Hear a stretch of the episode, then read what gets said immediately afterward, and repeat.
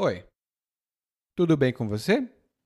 Welcome to Intermediate Portuguese, the only podcast that truly helps you tell your story in Portuguese the way you do in your native language. This is Ellie coming to you from Salvador, Bahia, and today, after listening to this episode, you'll have some good vocabulary to describe male and female friendships. And if you have the learning guide, you'll have many more expressions, texts, articles, and things to talk about that subject in Portuguese as well. But if you don't have access to that and you would like to take a look at what a learning guide looks like, you can go to PortugueseWithEli.com forward slash school. Again, it's PortugueseWithEli.com forward slash school and grab a free learning guide. E agora nós vamos começar com o nosso episódio 156: Amizades entre homens e amizades entre mulheres.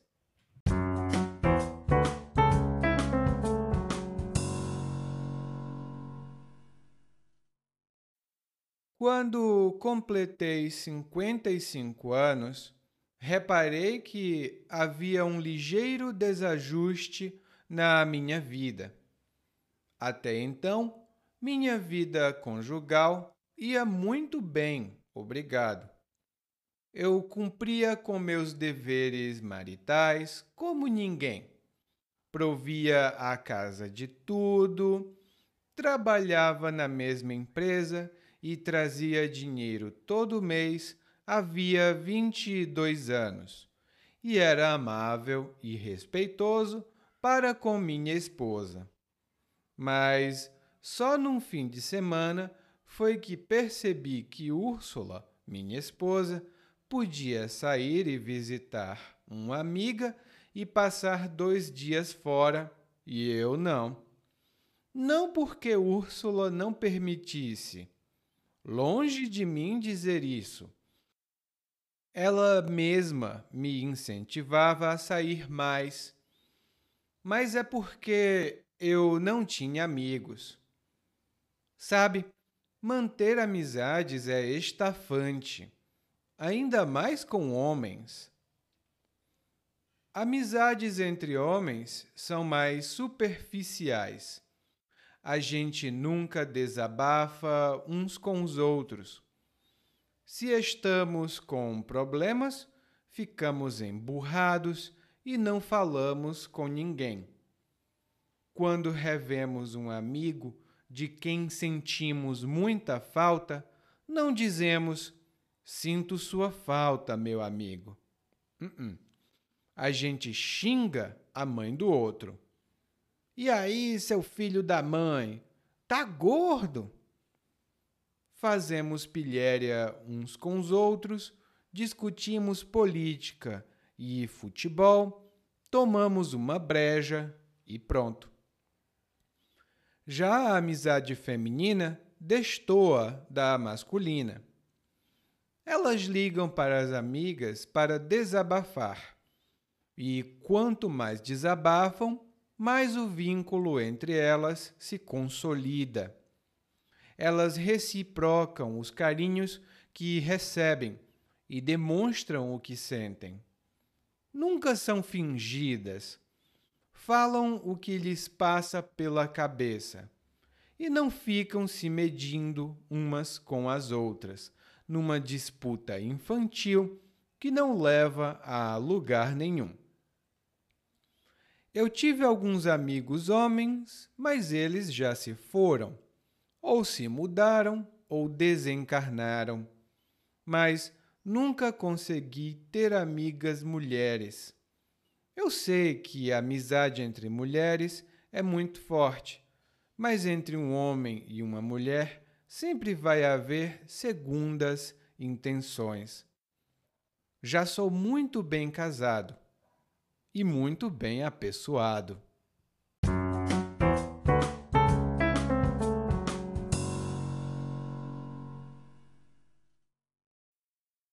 No nosso monólogo de hoje, o narrador começou dizendo que, quando completou 55 anos, reparou que havia um ligeiro desajuste na vida dele.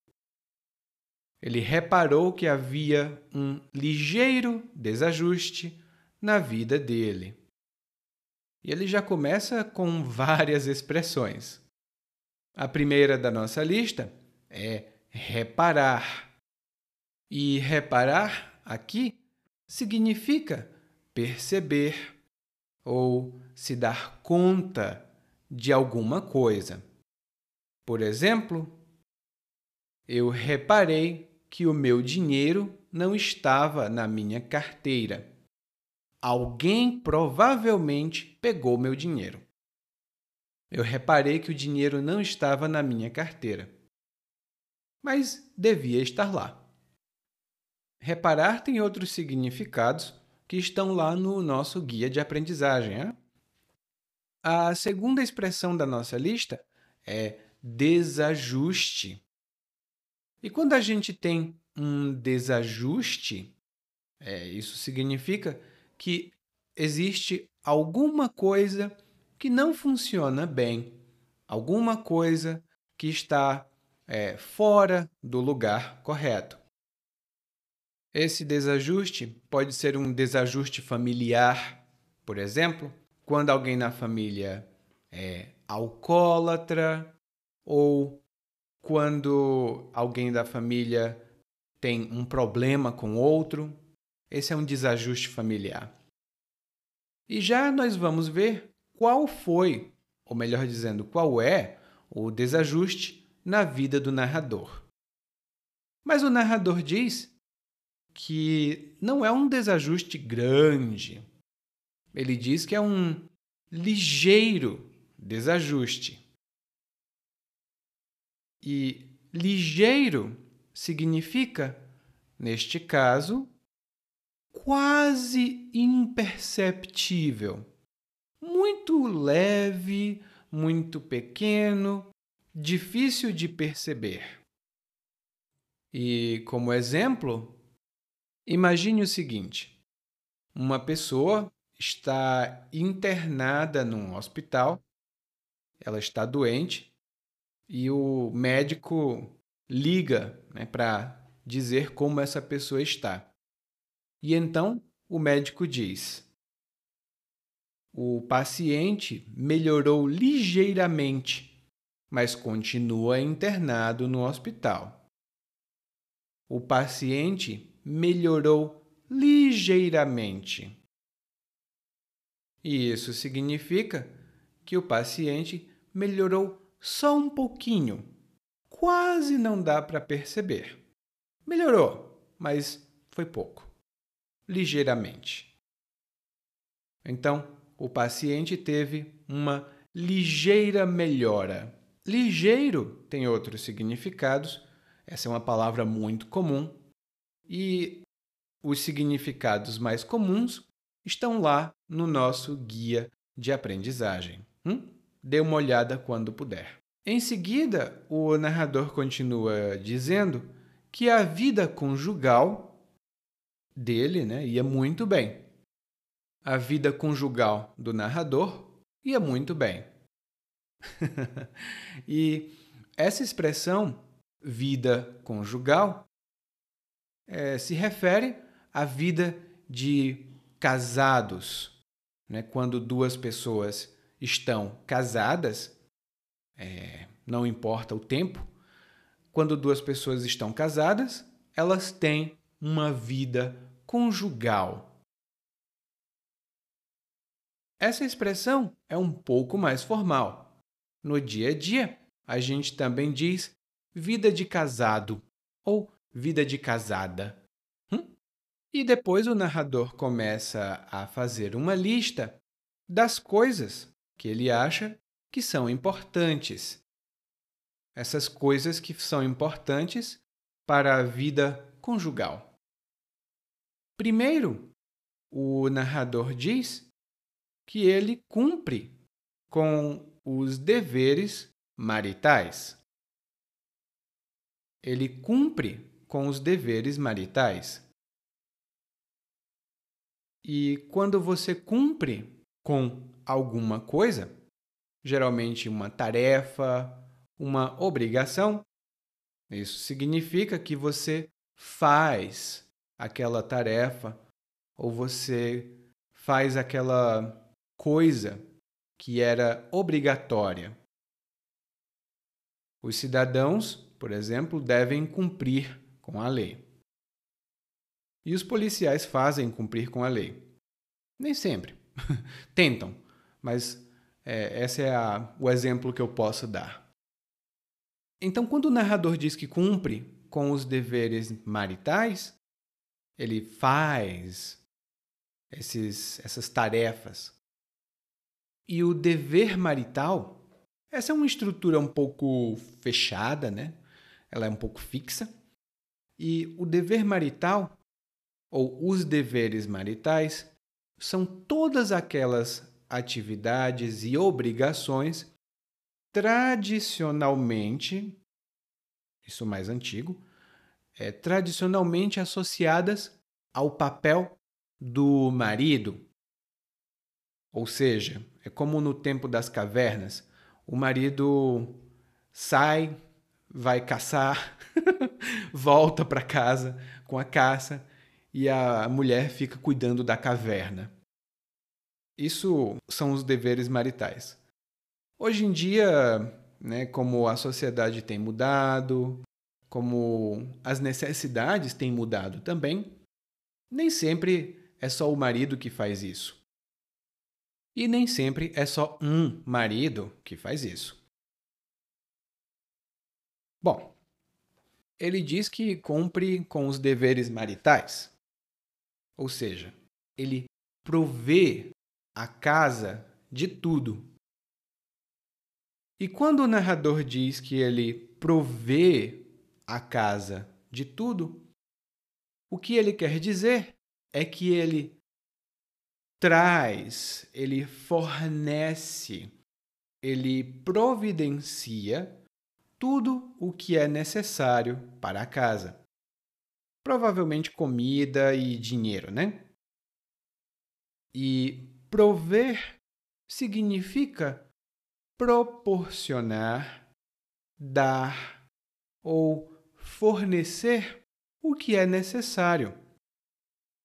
E eu vou dar aqui um exemplo. O pai responsável provê o filho de boa educação e de alimentação também. Né? O pai responsável provê o filho de boa educação e de alimentação também. Esse verbo prover também é muito comum em uma expressão fixa. É, mesmo quando a pessoa não é religiosa, às vezes ela diz que é Deus proverá. E nós usamos essa expressão para falar com alguém que no momento tem necessidades e a gente acha que no futuro essas necessidades vão ser uh, supridas, né? Tem, a gente diz, olha, não se preocupe, Deus proverá.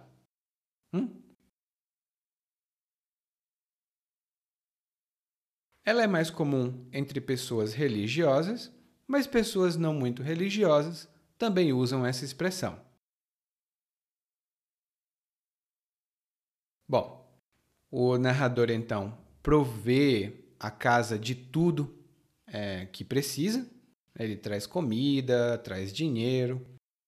Ele trabalha na mesma empresa há muitos anos e ele também é amável e respeitoso com a esposa dele.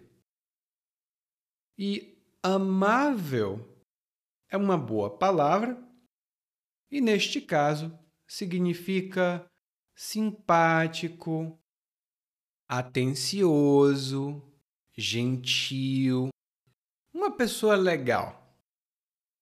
Essa é uma palavra mais forte do que dizer simpático. Hum? Por exemplo, a Carla é sempre muito amável com os clientes, mesmo quando está irritada. A Carla é sempre muito amável com os clientes, mesmo quando está irritada. Mas o narrador então é, reparou, né, ele se deu conta de que havia um desajuste e que era que a esposa dele tinha amigas para visitar, mas ele não. E ele diz: Longe de mim dizer que minha esposa não me permite sair. Longe de mim é, dizer que minha esposa não me permite sair. E quando a gente usa essa expressão, longe de mim, ou longe de mim, blá blá blá, isso significa que não existe a menor possibilidade dessa coisa, né, do que eu estou falando, ou que eu não seria capaz de fazer essa coisa. E aí eu dou um exemplo para você. Longe de mim dizer que você é preguiçoso, mas é que você ainda não terminou nenhum dos projetos que tinha de terminar. Longe de mim dizer que você é preguiçoso, mas você não fez nada. Ou seja, longe de mim dizer que você é preguiçoso. Não, eu não seria capaz de dizer isso. Não tem a menor possibilidade. Essa é uma expressão mais informal e você vai ter outros exemplos lá no nosso guia de aprendizagem. E quando o narrador diz, longe de mim dizer isso, né, dizer que minha esposa não me incentiva, na verdade, ela incentiva, ela encoraja o narrador a sair mais. O problema é que o narrador não tem amigos. Mas aí o narrador começa a dizer por quê? Primeiro, ele diz que manter amizades é estafante. Manter amizades é estafante. E quando a gente diz que alguma coisa é estafante, isso significa que essa coisa é cansativa, ela é fatigante. e um exemplo pessoal que eu posso dar para você é a rotina de professor pode ser estafante se você não tomar cuidado. A rotina de professor pode ser estafante se você não tomar cuidado.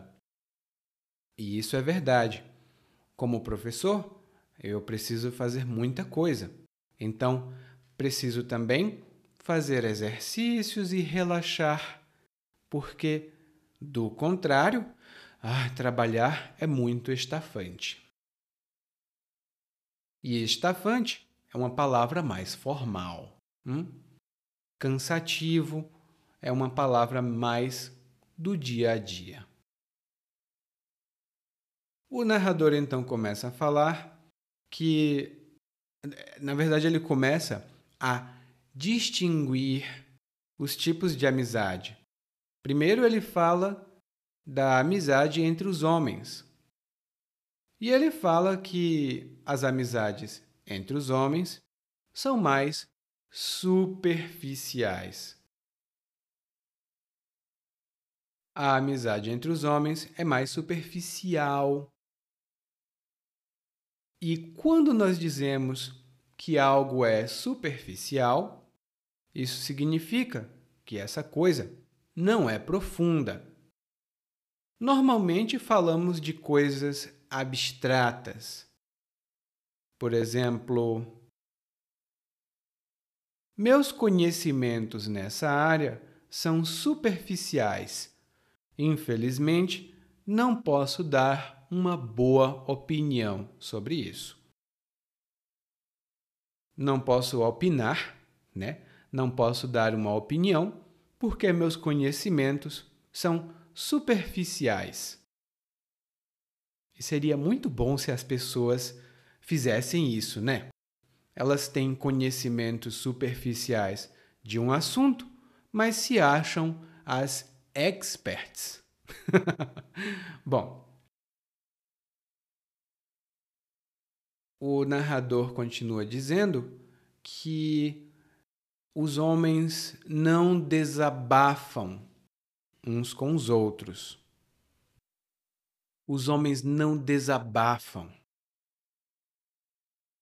E quando você desabafa, e aqui minha pronúncia é bem cuidadosa, desabafa, porque no dia a dia nós também falamos desabafa, como de, desabafa. Então, quando você desabafa com outra pessoa, isso significa que você expressa a sua raiva, a sua tristeza, a sua insatisfação. E você expressa essas coisas para ter um alívio emocional. Você se sente pesada, carregada e você desabafa com uma amiga ou com um amigo. Depois de desabafar, você se sente muito melhor. E o narrador diz: Bom, a gente não desabafa. Quando os homens têm problemas, eles ficam emburrados. Eles ficam emburrados. E quando uma pessoa fica emburrada, ela fica calada e ela fica visivelmente mal-humorada. Você percebe pela expressão dela que ela não está feliz. ela está com a cara de raiva, né? de mau humor. Hum? E um exemplo que eu posso dar para você é: o João ficou emburrado depois que descobriu que cancelamos a viagem. O João ficou emburrado depois que descobriu que cancelamos a viagem. O João tá. Que chato! Sabe bem, bem emburrado, João, coitado. E aí o narrador continua dizendo que quando os amigos se veem novamente, eles não dizem meu amigo, quantas saudades! Não. O amigo xinga a mãe do outro. E eu tenho muitos amigos que fazem isso. Né? Eles não dizem, ah, eu estava com saudade. Não. É, e aí, seu filho da. E xingar significa insultar dizer palavras feias para atacar ou insultar alguém. Por exemplo, o aluno que xingar o colega na sala de aula vai ficar na detenção. O aluno que xingar o colega na sala de aula vai ficar na detenção. E eu lembro que antigamente, se eu xingasse alguém e minha mãe visse, a minha mãe me batia. Ela, eu não ensinei você a xingar, seu filho da mãe. Mais ou menos assim. Bom, o narrador diz: os amigos xingam a mãe do outro e eles fazem pilhéria uns com os outros. E pilhéria é uma boa palavra, na verdade. É uma boa palavra no sentido de ela é muito comum. E fazer pilhéria é o mesmo que fazer piada. Geralmente para humilhar, para rebaixar ou para diminuir outra pessoa, a gente faz pilhéria. E eu posso dar dois exemplos. Um exemplo pessoal e outro exemplo é, hipotético. O exemplo pessoal é o seguinte: quando eu era criança, eu não tinha muito um, uma noção de moda. eu não sabia combinar cores e essas coisas. Então, um dia eu fui para a escola com uma calça verde e uma camisa da mesma cor, verde também. E eu fui completamente verde para a escola. Os meus colegas me chamaram de Hulk. Como Hulk esmaga o monstro. E eles fizeram pilhéria o dia todo. Ficaram. Monstro! Uau, verde, verde! É, foi um, um dia engraçado para mim. Eles fizeram muita pilhéria com minha roupa. E o exemplo hipotético que eu posso dar é: ele gosta de fazer pilhéria, mesmo com os assuntos mais graves.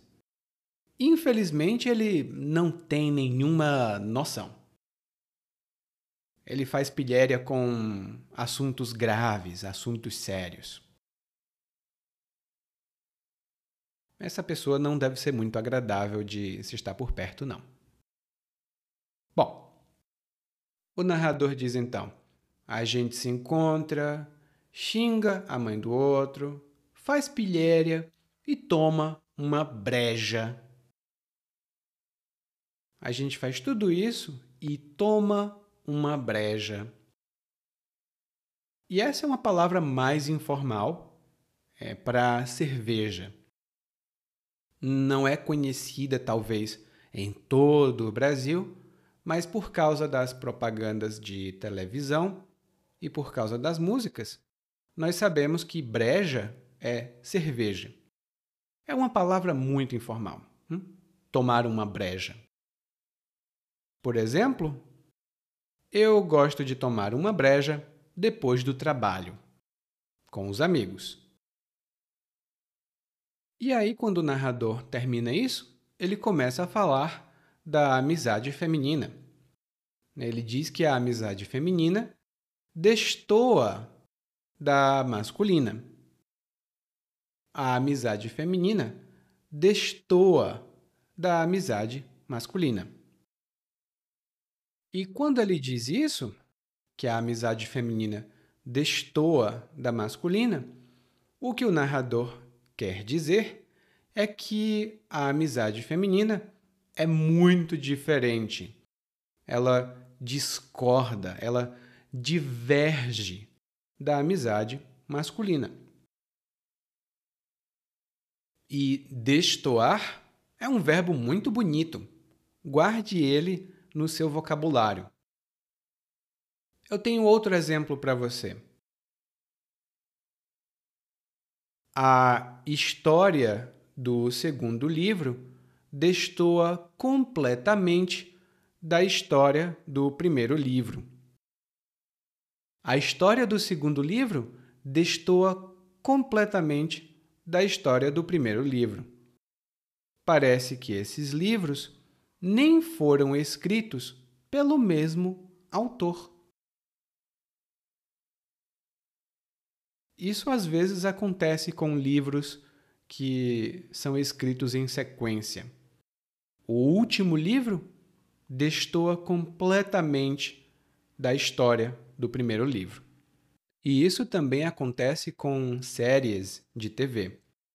Se você conhecer Guerra dos Tronos, provavelmente vai saber que o final da série destoa completamente da linha que a história seguia.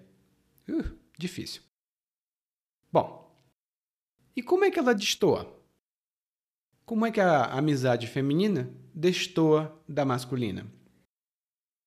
Primeiro, as mulheres ligam e elas desabafam elas, amiga, eu tenho tanto problema, isso e aquilo, isso e aquilo. E quanto mais elas desabafam, mais o vínculo entre elas se consolida. Quanto mais elas desabafam, mais o vínculo entre elas se consolida. E o vínculo é o mesmo que a conexão ou a ligação entre duas pessoas normalmente. Mas vínculo significa, em geral, ligação ou conexão entre duas coisas. Por exemplo, se você trabalhar para uma empresa, você tem um vínculo de emprego com essa empresa.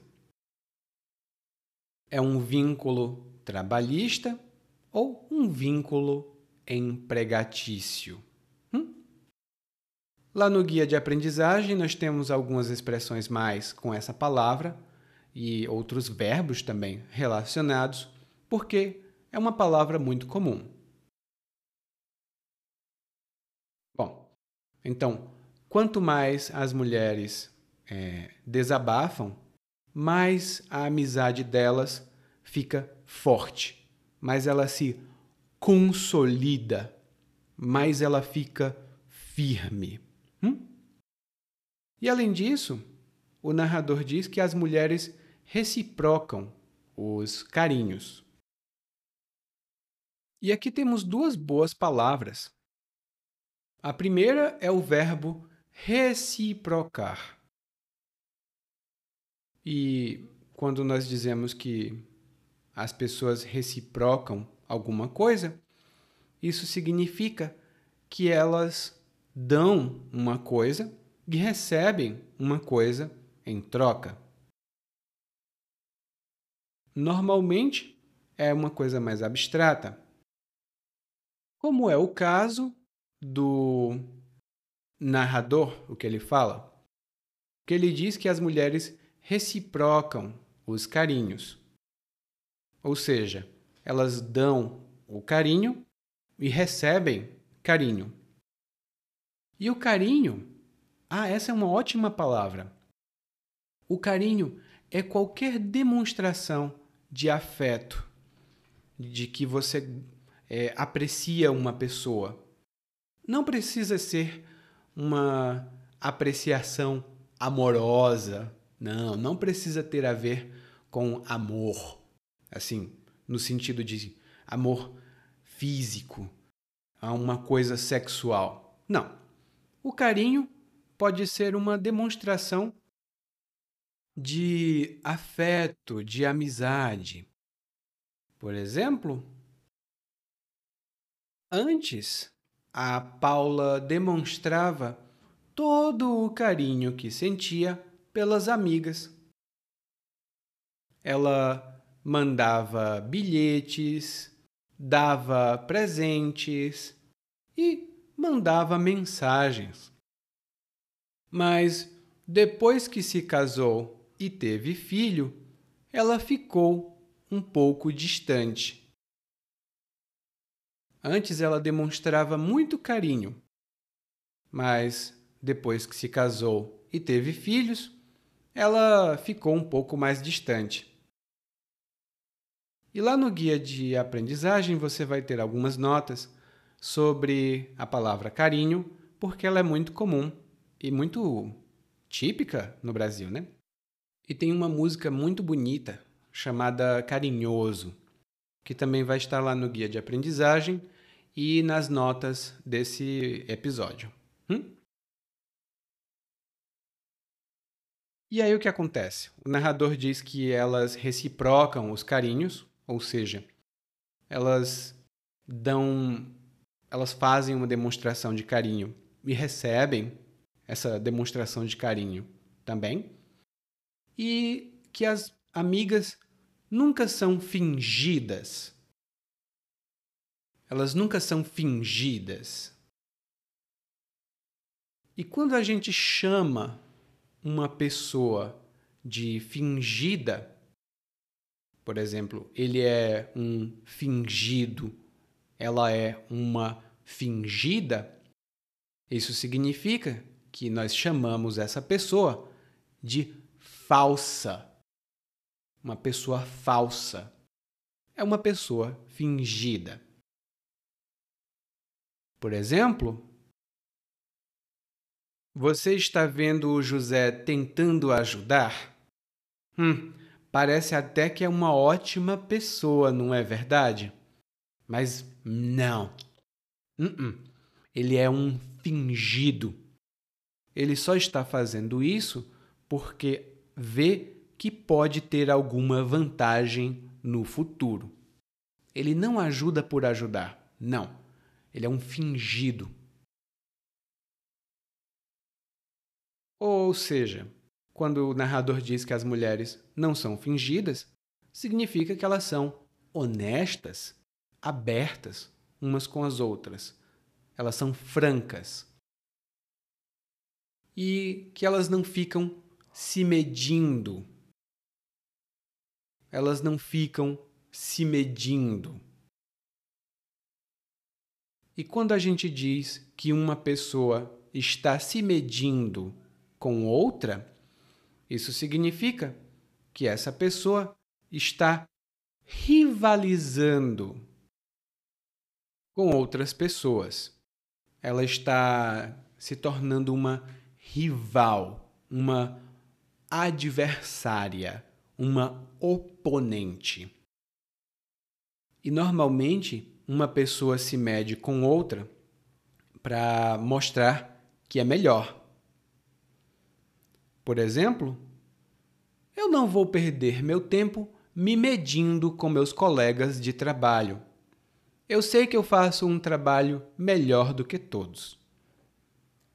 Eu não vou perder meu tempo me medindo com meus colegas de trabalho. Eu sei que eu faço um trabalho melhor do que todos. E quando você se mede com outra pessoa, isso significa provavelmente que você está numa disputa com essa pessoa. Que é o que o narrador fala aqui. Ele diz que a, as mulheres não se medem, então elas não participam dessa disputa infantil.